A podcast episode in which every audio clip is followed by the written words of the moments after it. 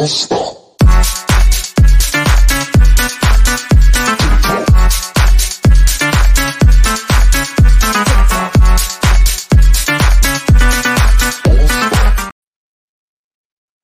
yo quiero pedir una disculpa en, todo, en nombre de todos los Moiséses del mundo por haber este, insultado al señor Toncho Ábalos y haber demeritado su trabajo que no he visto en la carpeta de Drive.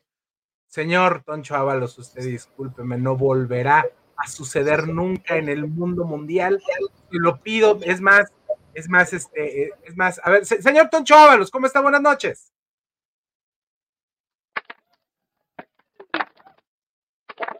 Sí, Moisés, eh, gracias por el enlace. Te saludo. Este... Perdón, estamos teniendo por ahí un, rollo del audio. Todo bien, todo bien, mi querido Moy. Un gusto tenerte de vuelta. La verdad es que sí nos dejaste como, como pollito sin cabeza la semana pasada, pero mira, el programa salió para beneplácito de la señora. Muy bonito, y salió muy bonito, señor. No, hombre, gracias. Eh, pero sí, aquí estamos. Ahora sí, eh, al menos nosotros tres, ya, ya por ahí se spoileó la presencia de del señor Medina y pues con todo para darle a, a las notitas de hoy. Bueno, y directamente desde Ciudad Gótica, el señor Roberto Medina.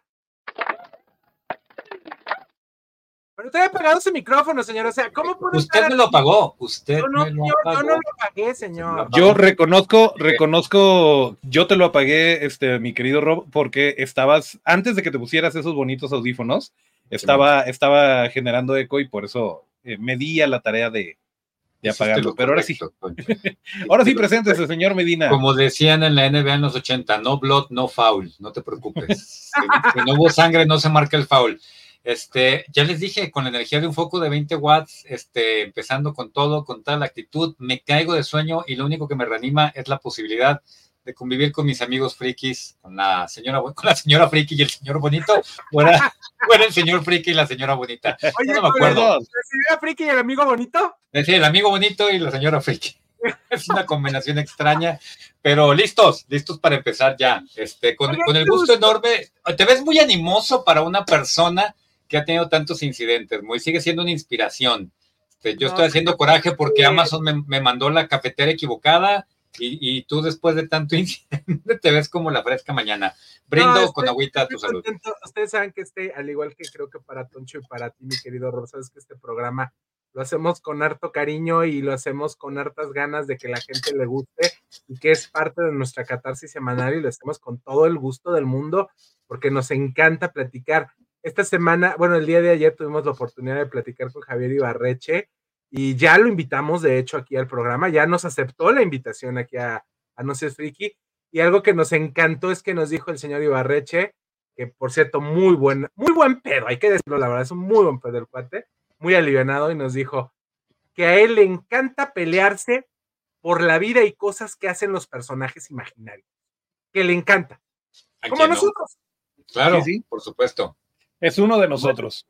Es uno de nosotros también. Bueno, eh, el día de hoy les tenemos muchísima información a toda la gente que nos está sintonizando el día de hoy. Le agradecemos enormemente que nos siga. También, obviamente, que nuestro podcast o videocast, porque esta semana vamos a subir de todos los programas, van a ser videocast. Que sobre todo en, en Spotify usted puede verlo, bueno, en todas las plataformas puede verlo en formato video o puede escucharlo exclusivamente en audio.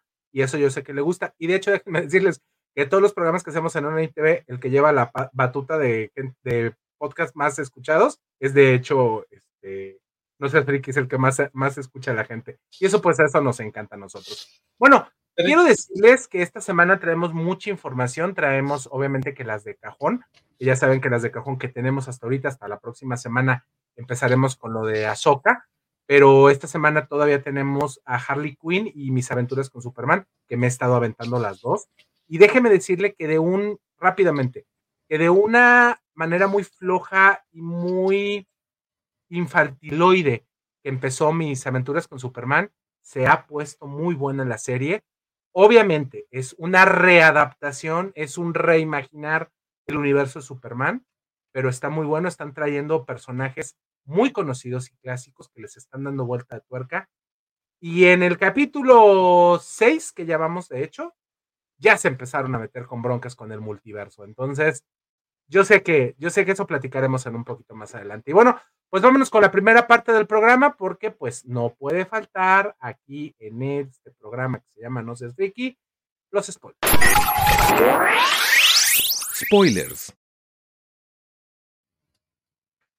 Bueno, pues señores, eh, los señores de Walt Disney, después de que les ha ido bastante mal en taquilla con sus últimas producciones, eh, lanzan un comunicado de esta película que se llama Elemental o Elemental, este, o aquí le pusieron elementos, de hecho, y que déjeme platicarle que tuve la oportunidad de verla el día de ayer, la quemé, la de, la de esta, esta película, la, la vi, y déjeme decirle que no es mala la película.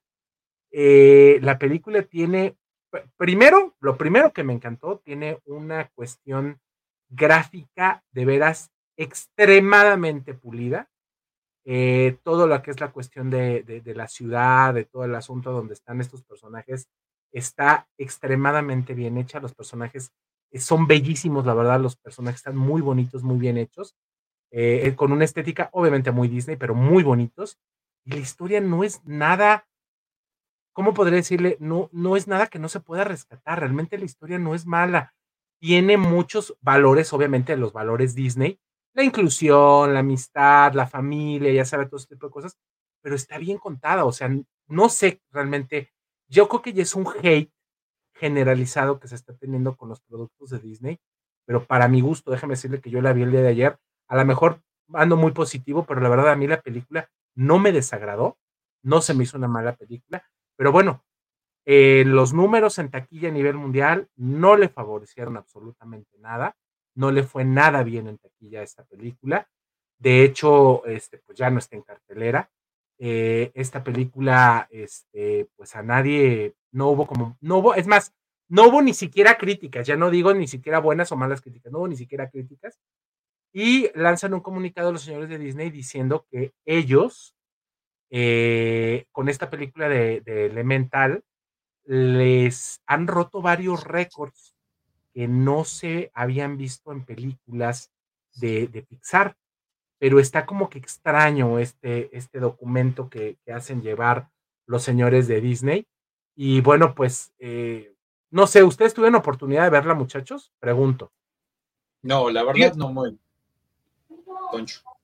No, yo tampoco no, no he tenido oportunidad de verla. La verdad es que sí suelo, pues digo, tengo una niña de 5 años y un niño de 11, entonces, además de que yo soy un niñote, entonces el ver este tipo de, productos, pues sí, por lo general es parte de la canasta básica, pero no tuve oportunidad de ver elementos y la verdad es que no sé qué tanto tenga que ver que sí es cierto lo que dices de que hay un hate generalizado hacia todo lo que saque Disney, eh, y siempre va a haber pues quien, quien se queje, pero también es demasiada la oferta y, y es demasiado el de repente repetir la misma fórmula. Es justamente lo que nos dice nuestro querido Adolfo, que nos saluda desde Torreón, Coahuila. La película utiliza la fórmula de siempre, no es mala, pero es realmente muy predecible la fórmula de la película.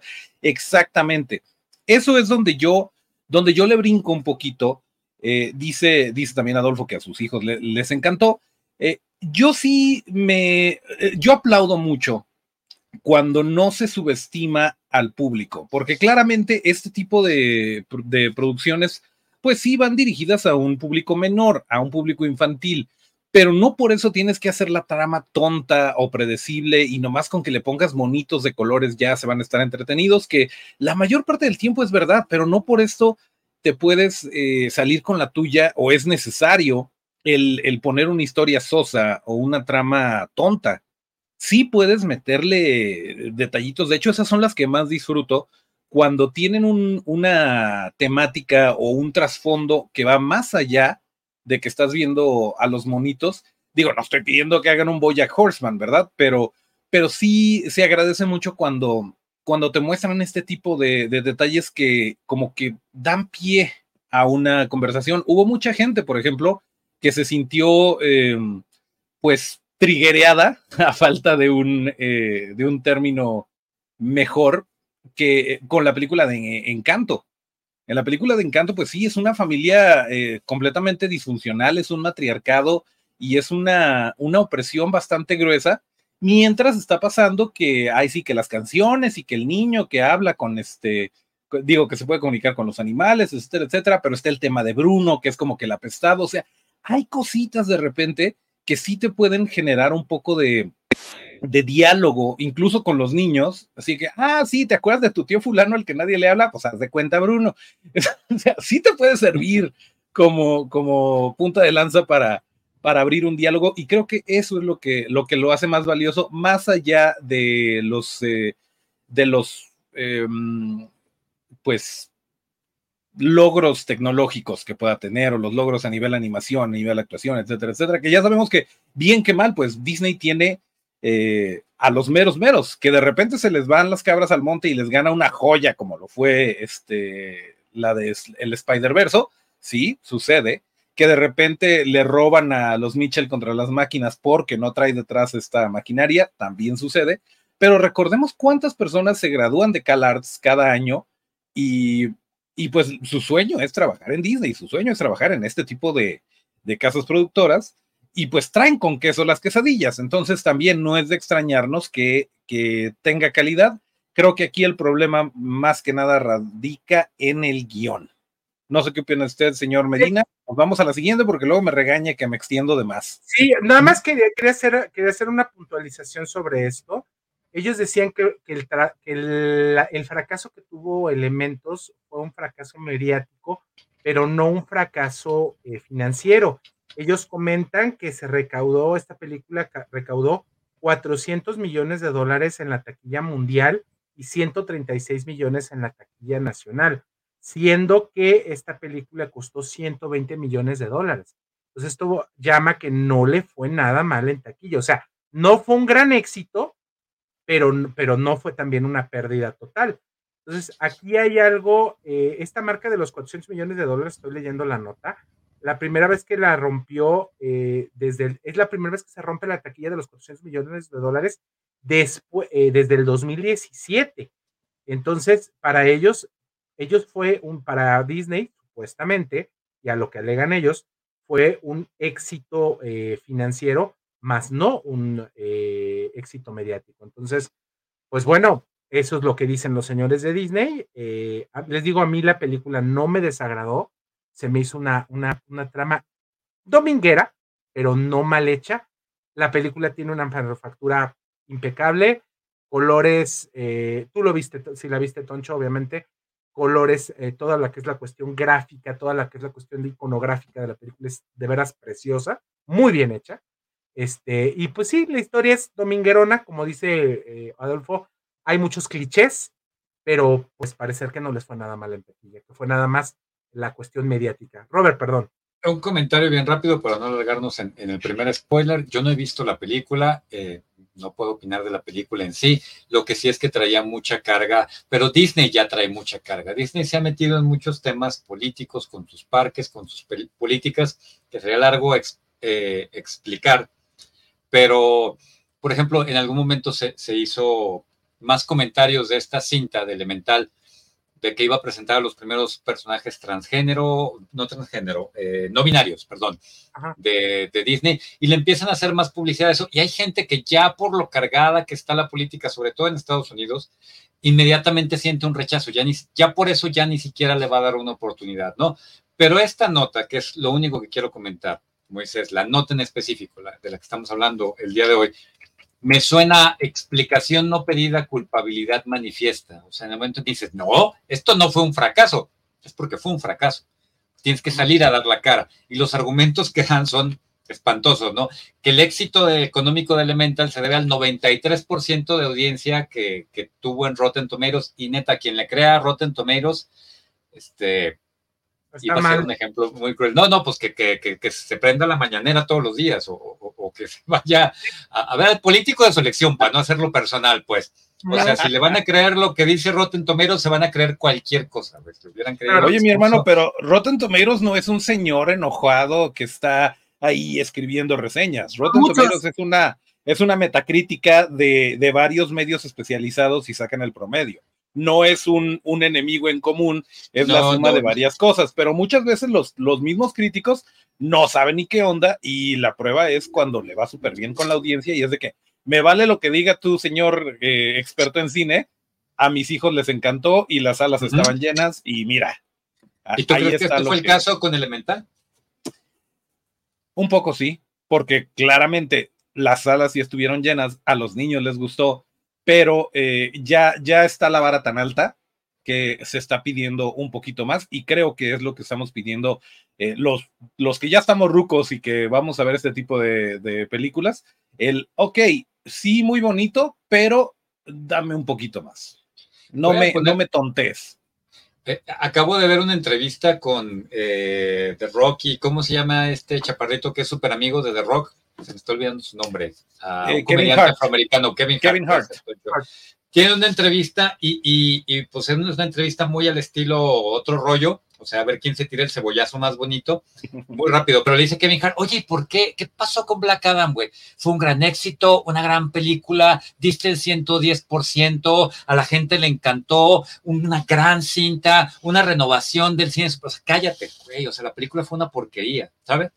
No, quiero, no quiero hacerlo tan extremo, pues, pero me suena esto, ¿no? O sea, como a usar los medios para decir, no, es que tenemos, imagínate que Disney diga, tenemos a los medios en contra, por Dios. Si alguien puede comprar los medios es Disney, pero bueno, ya. Este, a la siguiente nota. Esa es mi opinión. Fue, fue muy breve. Bueno, pues rápidamente nos vamos a la siguiente nota y parece ser que también, esta es una nota doble, de hecho, eh, parece ser que ya los señores de Marvel se quieren sindicalizar y quieren hacer su sindicato de realizadores de efectos especiales o de efectos visuales. Y yo lo veo muy bien, la verdad que deberían, ahora sí que tienen que ir por sus fueros y tiene la gente que pelear por sus derechos. Esta es la realidad. Si estos, estos grandes emporios, estas grandes productoras, les están pagando una bicoca por un trabajo que es especializado y que hace algunos años se pagaba tan bien y que de hecho todavía hay algunas empresas que lo pagan muy bien, las cuestiones de animación y efectos especiales, creo que la verdad es lo que menos deberían, ahora sí que es lo que eh, deberían de pensar ya, o sea, que se sindicalicen y que peleen por sus derechos. La verdad, yo los aplaudo y ojalá y de veras que sigan eh, ellos trabajando para, digo, sigan haciendo esto para dignificar su trabajo. ¿Cómo ven? Totalmente. Y de hecho, esto, digo, no es nada nuevo también.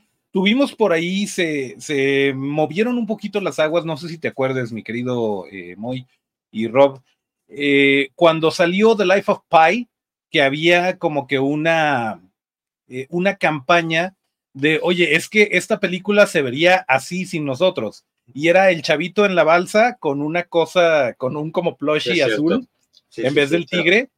Eh, porque la verdad es que no es nada nuevo el hecho de las jornadas extenuantes en las que tienen que trabajar todos estos, pero es una granja enorme. Mira, para empezar, una de las cosas, me voy a desviar un poquito del tema, pero regreso, se los prometo.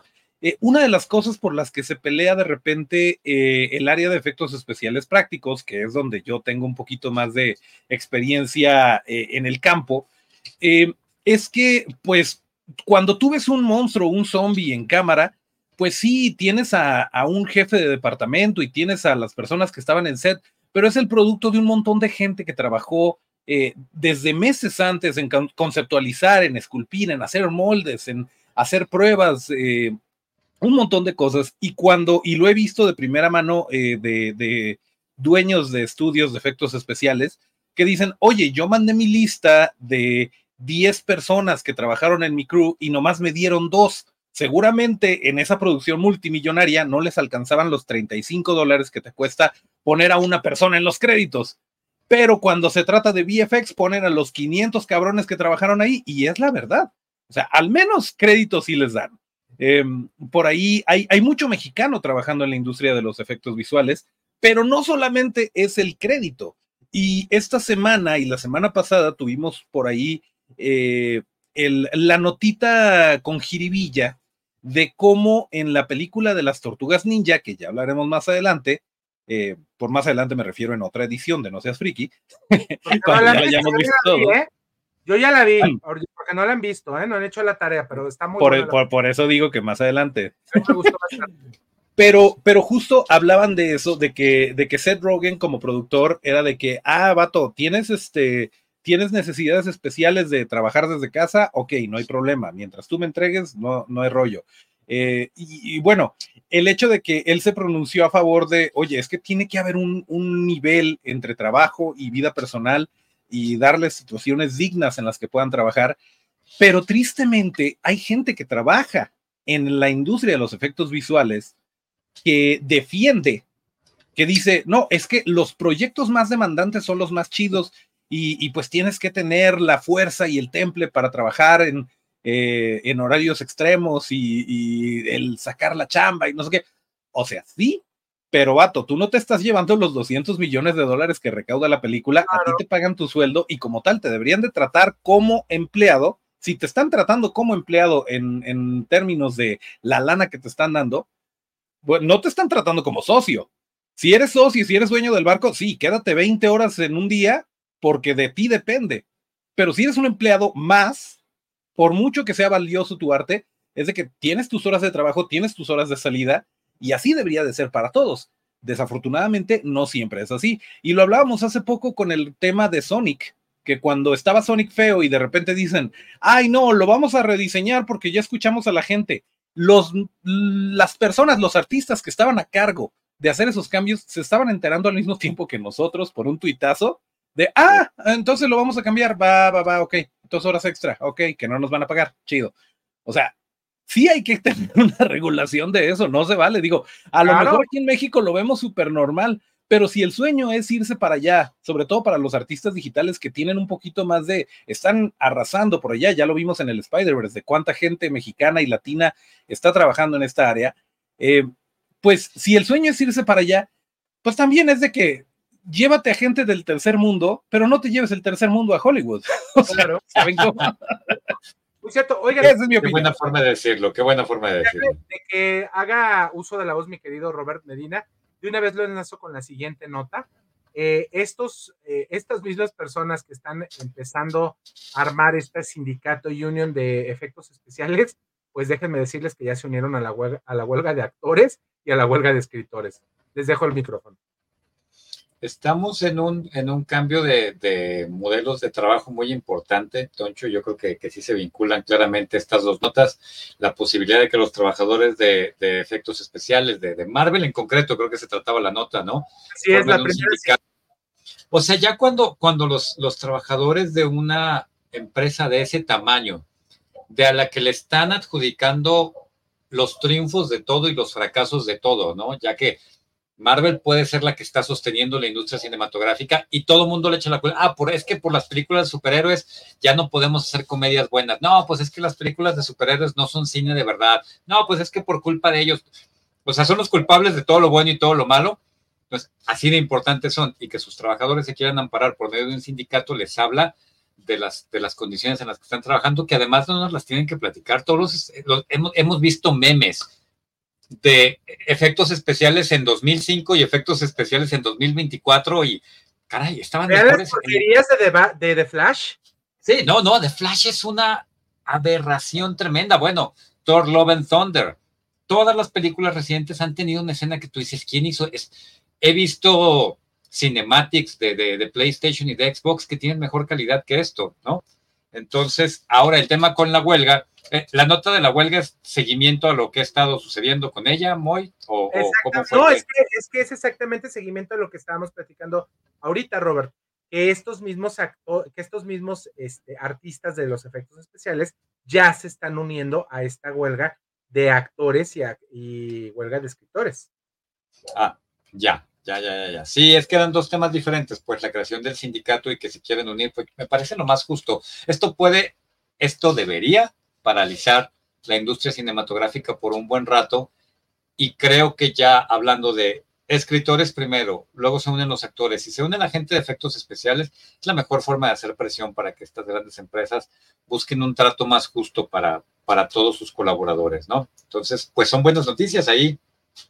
¿Cómo se llama ese actor? Toncho, tú lo debes de conocer. Una era Tina Fey, el otro este cuate que es muy, ah, que puede hacer cosas muy comerciales, pero él es más como, como actorcillo de cine indie. Eh, Perdón por lo de actorcillo, es un buen actor. es una vergüenza el, el que no me sepa su nombre.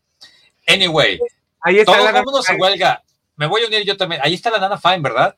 la Nana Fine en primer plano. No lo ha perdido, no lo ha perdido todavía a sus sesenta y cuántos años, no lo sé, pero Hay cinco años. To- todavía tiene bonita sonrisa la Nana Fine. Sí, cómo no. sigue siendo, sigue siendo muy guapa la señora. Bueno, y hablando también de, de notas interesantes, bueno, cambiando drásticamente de tema, pero que bueno, está como siempre en nuestras notas muy unidas unas con otras, pues ya eh, sueltan la fecha de que de cuándo se estrenará Spider-Man Across the Spider-Verse.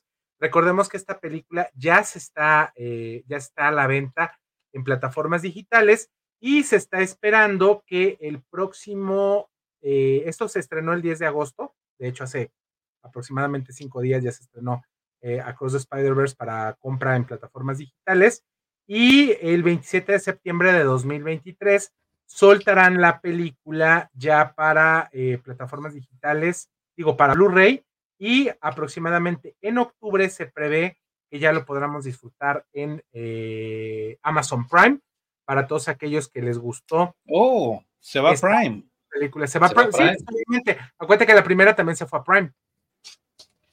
Sí, sí. Antes de irse, a- no me acuerdo cuál fue el proceso que.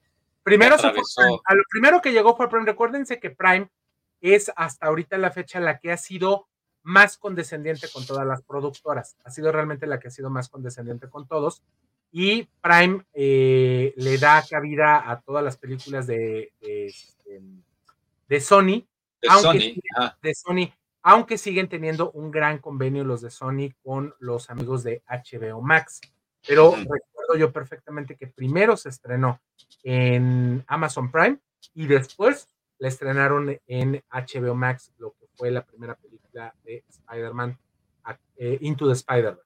Oye, qué curioso, y este es un comentario aislado, como eh, la desgracia de Marvel de finales de los 90, o- sí, fue finales de los 90, bueno, cuando cayeron en bancarrota y todo, el vender los derechos de sus personajes, el haber perdido a Spider-Man está manteniendo el equilibrio cinematográfico, porque si no, Marvel sería un monstruo imparable. Y no sé si eso sería mejor o peor para Spider-Man como personaje. A Sony le está yendo como en feria con su Spider-Verse, pero es muy chistoso. La propiedad más importante, Spider-Man es el Mickey, antes así se decía, es el Mickey Mouse de Marvel, antes de que Mickey Mouse fuera dueño de todo en el universo. Este, antes la gente decía, Spider-Man es el Mickey Mouse de Marvel, es su, es su propiedad más reconocible y, más rentable. Eso ha cambiado un poco, pero sigue siendo, caray, el, el personaje que, que más atrae. Y creo que por ahí luego vamos a hablar de una nota de, de este Spider-Verse fallido de Sony, que yo todavía no entiendo cómo existe un Spider-Verse sin Spider-Man, pero bueno, este, ya, ya veremos qué sucede con eso. Por, mientras tanto, una pregunta rápida, ya que tenemos fecha para el estreno y yo sé que Across the Spider-Verse sí la vimos todos. ¿Cuál les gustó más, la primera o la segunda? ¿Into the Spider-Verse o Across the Spider-Verse? A mí me gustó más la segunda. ¿Toncho? Híjole, no sé, no sé. Lo que pasa es que la la primera, la primera fue como que el, el romper paradigmas que después fueron imitados y todo, que también no le tiren tanto, se vale, son tendencias, se marca Claro. dónde está la línea y se sigue por ese lado. Si es que nos gustó, pues obviamente nos van a dar más de lo que nos gusta.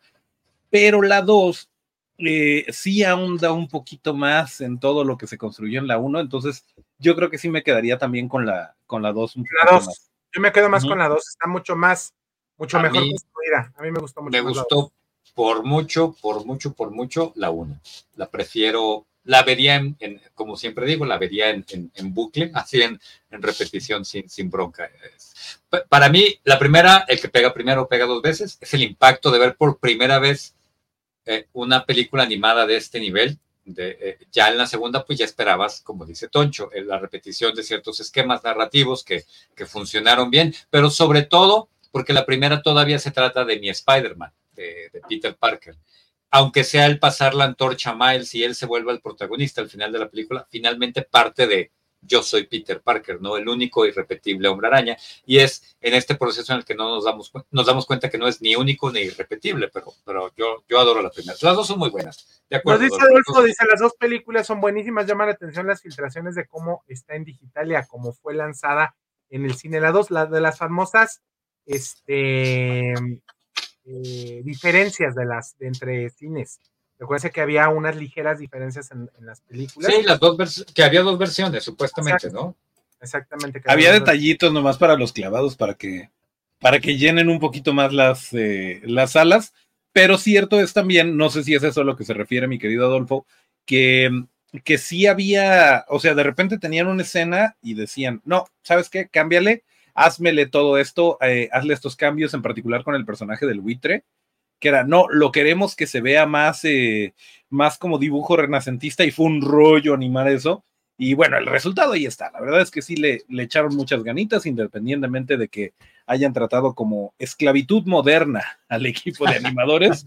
Eh, la verdad es que el resultado sí fue, sí fue muy bonito. Digo, triste sería que pese a todo lo que le sufrieron, la película estuviera mala, y la verdad es que no fue el caso. No con esto estoy condonando las malas prácticas, pero la verdad es que sí, Sí, muy bonito, pero tiene un muy buen punto el señor Medina que, que fue, fue muy refrescante en la primera película, el cómo incluso se burlaban de las historias de origen y de que, ah, sí, pasó esto y esto y esto y el tío y que la madre, que, pero se lo llevaron tan rápido y tan bonito que es que es verdad, ya está, ya es tan parte del imaginario colectivo que ya no necesitas explicar nada, vámonos directo a la carnita y eso yo lo, lo agradecí mucho y me pareció muy refrescante de, de la primera película. Pero bueno, pues ahí están las fechas para. Yo la verdad es que me ha pesado el codo el, el conseguirla eh, como compra, como copia digital. Yo soy más fan de los Blu-rays y aunque, aunque salga un poquito más caro, yo creo que sí me voy a esperar a que, a que salga el 27 de septiembre. Y ya hasta octubre, por si se le está esperando la señora bonita o el amigo friki, pues por aquello de octubre ya va a estar en Prime. Pero por lo pronto, pues esas son las, las fechas y los, eh, los números, digo, las, eh, los lanzamientos con los que contamos para, para esta segunda entrega del Spider-Verse, y que quién sabe qué vaya a pasar con la tercera. ¿Quién sabe cuándo llegue la tercera? Nunca va a llegar, digo, ahorita, ahorita está todo detenido de manera indefinida, ¿eh? eso sí, eso sí es un hecho innegable. Oigan, otra de las, de las notas interesantes de esta semana es que nos confirman que eh, Blue Beetle, 17 de junio, ¿verdad? 17 de agosto. 17 de junio, no, estuvo perfecto eso. de nada les ha servido la campaña, Moisés. ¿Cómo llegas y destruyes todo este, este marketing orgánico que ha desarrollado Blue En defensa del señor productor, originalmente era 18 de agosto y ahora resulta que la vamos a tener el 17, lo cual está muy bien. Me parece muy bien que, que nos la estén entregando un día antes. Pero en efecto, 17 de agosto Blue Beetle eh, solo en cines. Solo en cines. Y, déjenme decirles, tengo, tengo por ahí información de, de, un insider que el señor Tapia Campos conoce muy bien. Mi querido amigo, a quien le mando un abrazote, el señor don René Córdoba, que el desgraciado ya tuvo la oportunidad de verla y al parecer no le hicieron firmar embargo porque dijo que chulada. Y miren que el señor ¿eh? Córdoba no tan fácil, no tan fácil, eh, avienta estas, estas flores a, una película, no le tiembla ni tantito la lengua para decir que algo fue una porquería. Y en este caso dijo que, eh, que impresionante, que súper refrescante en todo este ambiente de superhéroes que ya nos tenían un poquito cansados. Y en efecto, habla de las escenas post créditos que imperdibles, no dio spoilers y tampoco lo vamos a hacer aquí, pero eh, pues eso es lo que sabemos hasta el momento. ¿Qué información nos trae? Tienen dos, escenas post créditos para esta película. ¿Seguro? ¿No decía que era nada más una? No, dos, escenas, dos escenas créditos. Y recordemos que esta película, esta cinta está dirigida por el puertorriqueño Ángel Manuel Soto. Y este parece ser que en el screening, ya hubo un screening en la Ciudad de México.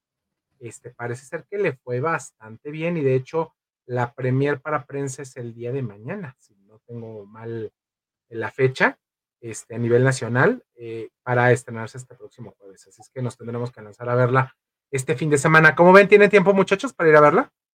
Depende del día y la hora, pero a ver. Yo estoy esperando a que, a Ibarreche nos confirme cuando aterrice y nos lanzamos a verla con él. Sí, sin, tema, sin tema nos vamos a verla. Pues bueno. Va a presentar este fin de semana tu, tu profe, Toncho? el viernes, el viernes está el profe Ibarreche en el Teatro Galerías a las ocho y media. Eh, y el jueves se estrena Blue Beetle, solo en cines 17 de agosto. La verdad es que esta sí, esa sí la vamos a tener que ver porque presiento, presiento que va a abundar el meme, va a abundar el spoiler y, y a mí no me gusta eso. Entonces, para evitar tal cosa, lo que hace uno es no meterse a las redes sociales durante el día que la va a ver, se ve lo más pronto posible y, ya. Ya a partir de ahí ya no le pueden arruinar a uno. Dime. No, que cuando nos van a invitar a la, a la o cómo era el rollo. Vamos este fin de semana, yo no tengo problema, dicen que yo los invito sin tema. Pero no, sabes qué, qué día del fin de semana, todavía. Ustedes díganme, yo me acompaño, yo me acompaño, yo nada más en la tarde del. aquí ya estamos haciendo planes al aire, señor. Ya, bueno, ya, ya, ya. Vamos a seguir con las notas. Este, luego queremos hablar. Nuestros, fans nos van a ir a seguir a la sala de cine. Te llevas a decir ah, uh, nuestros dos fans, quieres, ¿no? Este, cuatro fans que están ahorita conectados. Bueno, eh, y ahorita redundando lo que dijo el señor Roberto Medina de que cómo es posible un Spider-Verse sin Spider-Man, el caso de Sony. Sidney Sweeney habla fuerte y claro sobre qué personaje eh, estará interpretando en la película de Madame Web, que a mí me sigue pareciendo algo muy extraño. Eh, muy extraño. esta mujer le recordamos que es, así, se ha vuelto muy famosa después de la serie Euforia de HBO. Y bueno, pues eh, ella habla fuerte. Que, oigan, qué bien se ven. Este, realmente se ve muy bien. Sí, sí, sí. Eh, eh, esta mujer habla fuerte y claro de que se estará, estará interpretando el personaje de Julia Carpenter, la segunda Spider-Woman original de la, de la, continuidad moderna del universo cinematográfico, digo, el universo de los cómics de Marvel. Y bueno, pues insistimos en lo mismo, yo sigo lo mismo, diciendo lo mismo que dice el señor Medina. Yo no entiendo cómo hacer un Spider-Verse sin Spider-Man, pero bueno. Oye, además, completamente random la elección de Madame Web, ¿no? Lo, creo que ya lo platicamos en otro programa. Eh, no es de los personajes más importantes. Sí creo que cobró mucha importancia a raíz de la serie animada que fue tan exitosa cuando se le relacionó directamente con el primer Spider-Verse, que que de eso salen muchos memes también. Eh, de, realmente el primer Spider-Verse surgió en la serie animada del Hombre Araña, eh, de los, ah, ¿qué habrá sido? Fue casi contemporánea de los X-Men o un poquito después, ¿no? Ahorita les buscamos la fecha. Uy, sí. El punto es que, ¿qué pasó? Toncho. Sí, sí, sí, te estaba dando la afirmación, Toncho. Sí, sí. Total, que ahí salieron muchas versiones de Spider-Man y era Madame Web la que estaba al, al pendiente de todo el Spider-Verse. No sé si por eso la podrían vincular. Eh, esa película me era completamente irrelevante hasta que mencionaron a esta muchacha, ¿verdad? Sidney Sweeney, que yo no la conocía y, supe después que se hizo famosa por Euforia, ¿no? Eh, ¿Sí es esta? ¿Es se llamaba la serie? Euforia, sí, sí, sí, claro. Jamás he visto esa serie. Zendaya, por cierto, con Zendaya. no, pues si, se ve guapa sola en contraste con Zendaya, se debe ver hermosa. Al parecer una diosa la mujer. Imagínate, imagínate tú. Pero bueno, ya la nota está ahí. Tampoco tengo ni idea de quién es esa mujer araña. O sea, como hay varias versiones de la mujer araña. Mujer araña, mi querido Robert, después, de, Jessica Drew. Jessica Drew eh, toma el manto de, la mujer araña, pero ella lanzaba telarañas psíquicas, si mal no recuerdo en los cómics. Telarañas psíquicas, ok. Muy bien, no, no. Pues, sabes de las cosas que luego inventan los creadores. No sé si sea una buena actriz este, o no, porque no he tenido la oportunidad de, ver nada con ella, pero si es una buena actriz y hay posibilidades de que, de que dé algún tipo de calidad de interpretación, que aporte algo más, de que está muy guapa, lo cual es un hecho, ojalá no la quemen con un papel como este.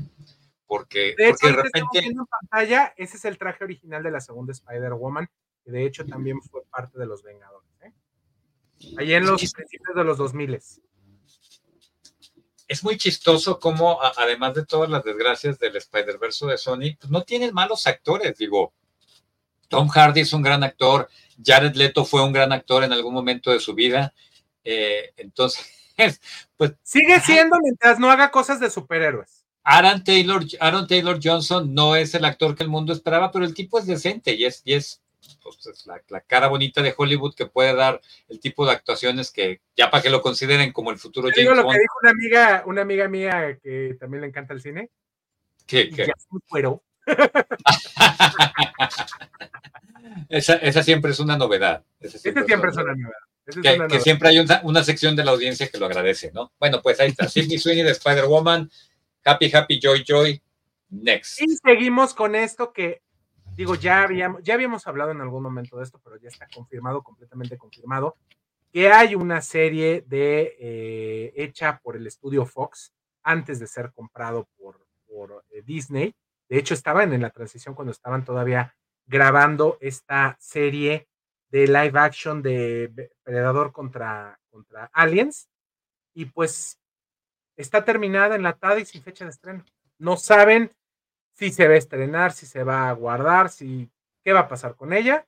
El hecho es que los señores de Disney, eh, digo, obviamente que los showrunners ya dieron a, conocer que esto pues ya está terminado, ya está acabado, pero está enlatado y pues no saben cuánto tiempo se va a quedar ahí enlatado porque a los señores de, de Disney como que no les interesa mucho el que tengamos la oportunidad de ver esta serie no sé si por buena, no sé si por mala. El caso es que está guardado. Llevan un rato. No, échale, mi querido Rob. No, bien rápido. Creo que la novedad de esta nota en particular es que la serie ya está completa o que estaba terminada. Porque creo que cuando salió por primera vez, ya creo que hace un buen rato esta nota. Es que hay una serie por ahí que empezó Disney y creo que no se sabía cuál era el estatus, ¿no? se sabía que no era un proyecto, que era algo avanzado, pero creo que no sabíamos que estaba terminada y que además el plan era nunca usarla, que, la pone así como en el limbo de, de Batwoman, ¿no? Eso era todo, este Toncho, que creo que por ahí veo Muchas veces, se, bueno, no muchas veces, pero no es nuevo que se hace este, este movimiento para conservar los derechos, que es de que algo entra a producción y todo, pero no tienen intención de hacer gran cosa con ello, simplemente el justificar de mira, estamos trabajando en este proyecto, así que no nos quitan los derechos, todavía, todavía tenemos eh, autoridad en la materia. Pero ya se había hablado de una serie de Alien que se iba a ir directamente a FX, que iba, y esto también en el tenor de la adquisición de, eh, Disney, em, y, iba a estar producida por Ridley Scott. Entonces, no sé qué pensaba al respecto, pero eh, pero sí, sí se había, se había hablado de eso. Eh, de hecho, iba a haber una película nueva también de, de Alien dirigida por Fede Álvarez. Eh, todo esto pues, no, no lo han desmentido, no han dicho que no va a suceder, pero con todo lo que está pasando, con la huelga, con la manera tan tramposa en la que están reportando pérdidas para, para evitar problemas de, impuestos, como sucedió con, con, con Batwoman, eh, pues no sabemos dónde vaya a terminar todo esto, pero esto, de, esto de contra Depredador en particular sí me, sí me tomó de sorpresa porque hasta el momento, o sea, los planes de los que habían hablado, a lo mejor estamos hablando de lo mismo, pero no se había mencionado la presencia de Depredador antes. Y ahora resulta que todo este tiempo sí lo estuvieron trabajando y que estuvo, que ya está terminada está, y que Peor aún, no sabemos si lo vayamos a, tener. Pero miren, por lo pronto les tenemos una representación gráfica. Ah. Muy bien, se ve buena, se ve que va a estar buena se la ve, Se ve que va a estar buena la película. Y la serie, 200 millones, por favor. Denme 200 millones, únicamente con ese pre-screening que nos acaba de dar Toncho. ¿Qué digo? Para los VFX como están últimamente. Me gustó más que el inicio de Flash, ¿eh? Y creo, creo que estuvo mejor tu guion que el de Prometeo. Yo nomás. Joder, es cine. Joder, es cine. Oh, sí. Bueno, pues. Sácate el vapeador, Toncho, sácate el vapeador. Ok, ¿qué les parece si nos vamos a video? Videojuegos. Bueno, pues esta es una noticia bastante triste que les traigo el día de hoy porque Electronic Arts cierra eh, servidores de tres juegos bastante, bastante conocidos, bastante jugables y bueno, eh, debido al excesivo consumo de estos, de las personas con estos servidores, pues ha decidido cerrar de tres y creo que alguna de las personas que nos esté viendo, yo creo que sobre todo de algunas les va a doler bastante bueno, cierran el eh, servidor de Crisis 3 eh, remasterizado, este servidor que tenía eh, la oportunidad de hacer juego cooperativo, pues ya peló sus honorables pollos, literal, como dice mi padre, peló sus honorables pollos y pues esto ya se cierra. y la otra, que también el otro de los videojuegos que se cerrará el servidor, es de Dead Space 2. Este juego también es oh, muy muy, muy jugado a nivel internacional. También juego de campañas cooperativas. También estará cerrado ya eh, para todas las plataformas. Esto no nada más, eh, no aplica a, ningún este, en específico, sino que es para todas las plataformas. Estamos hablando de PlayStation, Xbox, Xbox One y PC. Estará eh, completamente cerrado. y la última, que también este yo creo que a mucha gente le va a doler, es Dantes Inferno, que también quedará cerrado este servidor. Esto será a partir de, el, empezarán a cerrar los servidores a partir del 30 de octubre para terminar de cerrarlos en diciembre de este año. Triste, triste historia. Ahora sí que... ¿Por qué dijimos que los habían cerrado, muy?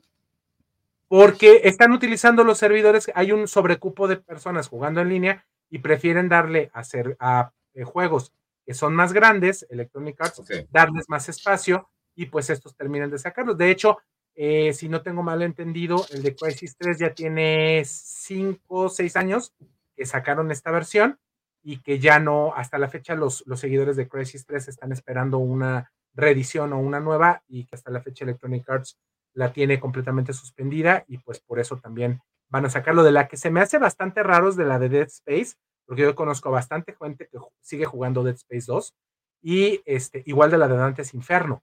Son, son juegos que son muy usados. Digo, tienen su público, no son juegos tan masivos, tienen su público, Toncho lo sabe perfectamente, sobre todo con el de Dead Space, a la gente que le gustan las simulaciones y las batallas en el espacio, tiene mucha, mucha gente que lo sigue, pero pues tristemente se cierran las puertas, se empiezan a cerrar a partir del 30 de octubre los servidores para terminar de cerrarlos completamente para diciembre de este año.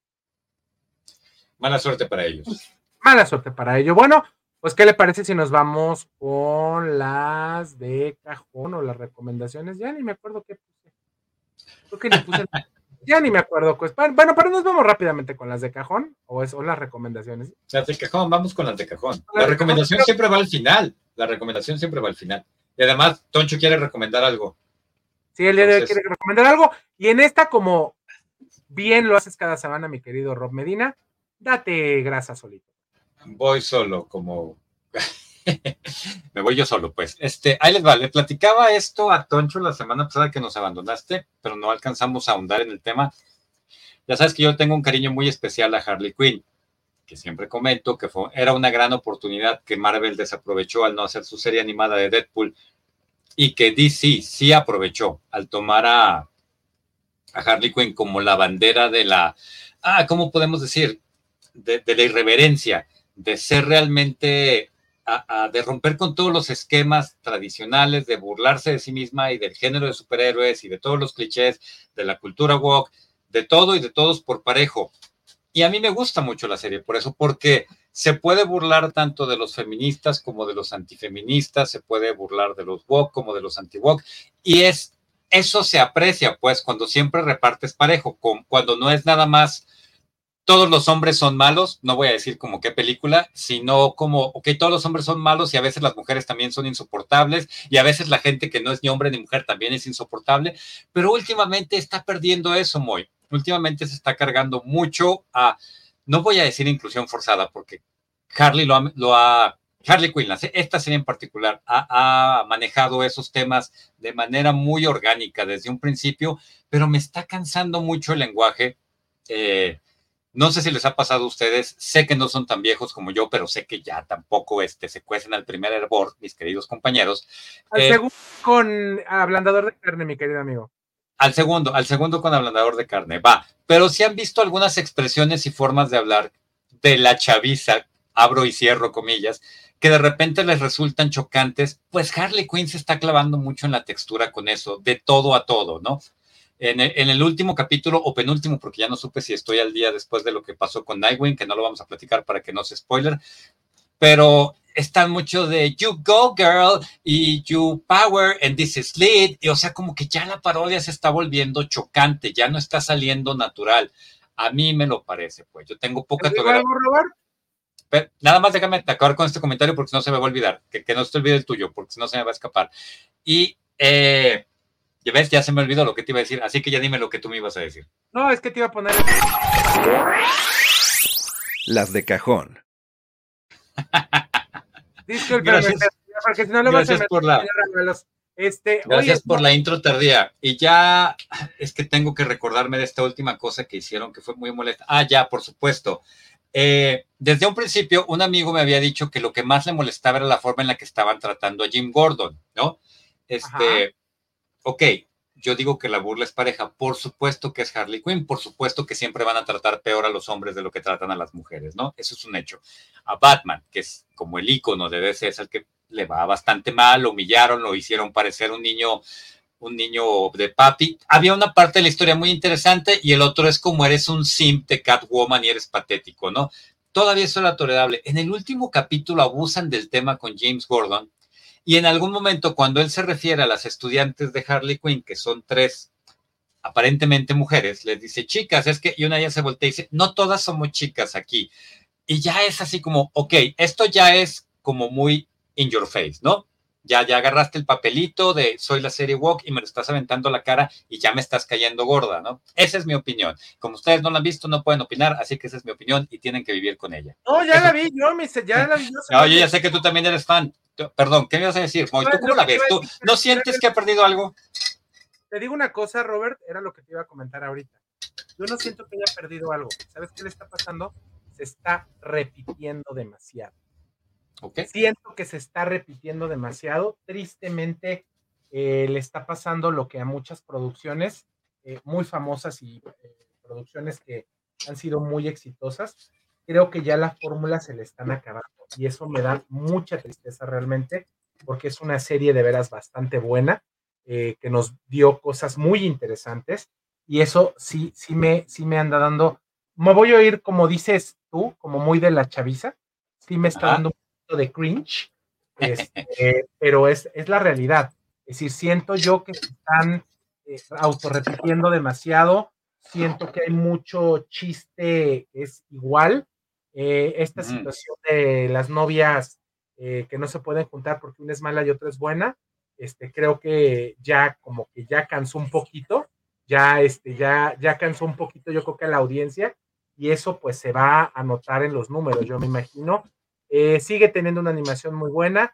E, efectivamente, tienes razón. Este, el tratamiento que le dan al personaje de Jim Gordon es hasta cierto punto bastante, pues bastante triste.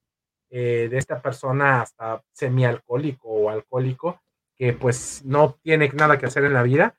Y pues, pues qué triste, digo, porque a fin de cuentas era de una de nuestras series favoritas y que tengamos la desventura de estarla perdiendo poco a poco.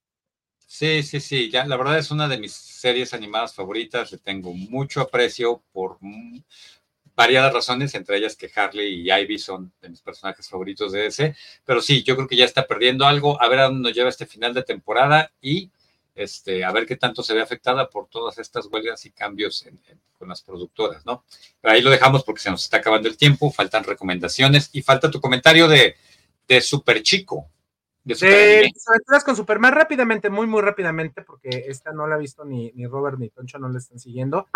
Eh, como les comentaba al inicio del programa, eh, la, eh, la, serie empezó muy floja, demasiado rosita, podríamos decirlo, pero ha ido incluyendo muchos personajes importantes e interesantes del universo. Les repito, esta es una readaptación del mito original de Superman. Y de hecho, ven esto estamos viendo a Mr. Mistblick. Lo estamos viendo aquí. Esta es la que hicieron. Y en este capítulo, en el último en especial, están hablando, es decir, nos están dando la justificación de toda la serie. Esto es un universo paralelo. Hay muchos otros universos donde hay muchas otras Lois, donde hay muchos otros Clarks, que de hecho se ven en pantalla, este, y que bueno, cada uno de hecho aparece los personajes, aparece eh, el Superman de Bruce Timm, de la, de la serie clásica de, Superman, es, inverso, aparecen este, algunos otros de, aparece el de la Liga de la Justicia Ilimitada, el de la Liga de la Justicia también.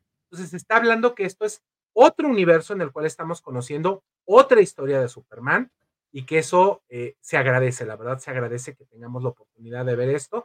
Aquí hay un integral y hay muchos, muchos easter eggs dentro de la, dentro de la, este capítulo en el cual vemos eh, a este personaje de Mr. Mystic eh, vistiendo algo específico en, el, la historia original del personaje un personaje de los más viejos de, Es, un, es una parte del, vestuario que lo hace, que te da ese guiño eh, interesantísimo a los cómics y a las series originales. Entonces, eso, eso yo creo que se agradece y le están dando una justificación de por qué le están haciendo así y que pues esto es únicamente otro universo. Y de hecho, el último título habla de estos multiversos y que este Superman, este Jimmy Olsen y esta Luisa Lane y toda la gente que, aparece, todos los personajes que han aparecido, Silver Banshee, que han aparecido este, El Parásito, que ha aparecido este, Livewire, todos estos son parte de otro universo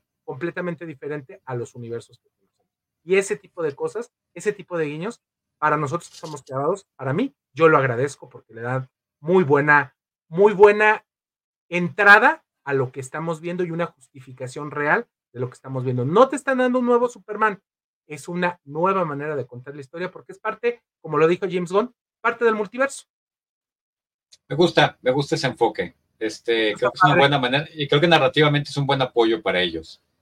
Ya casi. Pues, ya casi nos estamos yendo. Mi querido Toncho, tú tienes esta recomendación. Sí, señor. Eh, si usted está muy de buenas y dispuesto a ver una comedia para televisión. Estoy poniendo las, las expectativas donde deben de estar, porque la verdad es que como, como, una, eh, como un creativo que está escribiendo una serie en donde va a haber puppets, pues era como que necesario eh, el ver una referencia de algo que se esté haciendo eh, en este momento y la verdad es que fui gratamente sorprendido con esta serie que está disponible en Disney Plus, que se llama Chueco, que nuevamente les repito, es una serie familiar, es una coproducción entre México y Argentina, tiene, tiene personalidades que son importantes en Argentina y de nuestro lado, aunque sucede en México, pues de nuestro lado, la joya de la corona es la señora doña Consuelo Duval, que, eh, que pues es el, eh, ella se presenta como la CEO y administradora de la familia, o sea que es la chacha, pues, eh, en, la, en esta serie de Chueco, con efectivamente ese monito que usted ve al fondo, es un chimpancé que habla y, y es argentino y es chistoso y es divertido, tiene lo suyito, no les estoy diciendo que sea el próximo Alf, pero la verdad es que yo la, la, la vi con cero expectativas y me la pasé muy bien. La veíamos a la hora de la comida con mis niños, es para toda la familia, está entretenida. Creo que vale la pena que le, que le den oportunidad a un par de capítulos. Honestamente, a mí me pareció que, que cumple con lo que pretende ser. Hay una situación por ahí de, de inclusión que está tan no forzada que casi, casi pasa desapercibida y así es como se hace, así es como se mete este tipo de, situaciones. Esto sucede ya cerca de los últimos capítulos, pero, pero bueno, en general eh, es un humor sencillo, es un humor eh, digerible y pues definitivamente nos muestra a la señora Consuelo Duval que sabe hacer televisión, que sabe hacer comedia para televisión, simplemente con sus reacciones más allá de sus diálogos. Eh, y bueno, pues ahí está, tómelo, déjelo. Con, con que se ríe es todo, ¿eh? Ay, ya sé. no, no, pero incluso cuando no está, cuando no está eh, teniendo diálogos, se nota, se nota que, la señora sabe hacer su chamba con sus puras reacciones. Nos queda un minuto, nada más quería dejarlo eh, en la mesa. Tómelo, déjelo, no es para cualquiera. A mí sí me gustó. Bueno, y con eso terminamos el programa del día de hoy. Yo le guardo mi recomendación para la próxima semana y quiero agradecerle enormemente a mis compañeros, mi querido Toncho Ábalos y el señor Rob Medina por haber estado el día de hoy y recuerde que los esperamos el próximo martes a las 8 de la noche para su dosis semanal de cultura pop aquí en Oceas Friki. Nos vemos, muchachos. Hasta pronto. Hasta la próxima. Bye.